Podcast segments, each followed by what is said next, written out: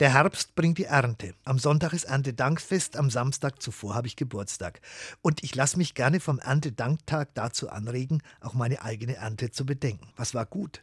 Was habe ich versäumt? Wo bin ich hinter meinen eigenen Erwartungen oder Zielen zurückgeblieben? Wo habe ich andere verletzt und wo ist mir etwas gelungen? Was habe ich gesät in diesem Jahr? Was kann ich ernten? Wo ist mir etwas missglückt? Wo habe ich den Samen daneben geworfen oder faules Saatgut verwendet? Darüber denke ich am Geburtstag manchmal nach. Allerdings, es ist merkwürdig. Vieles von dem, was gelingt, was gut geht, wo ich vielleicht anderen geholfen habe, vieles von dem merke ich gar nicht. Es ist mir schon einige Male passiert, dass sich Menschen bei mir bedankt haben, viel später. Sie haben mir damals geholfen. Ich glaube, das ist gut so.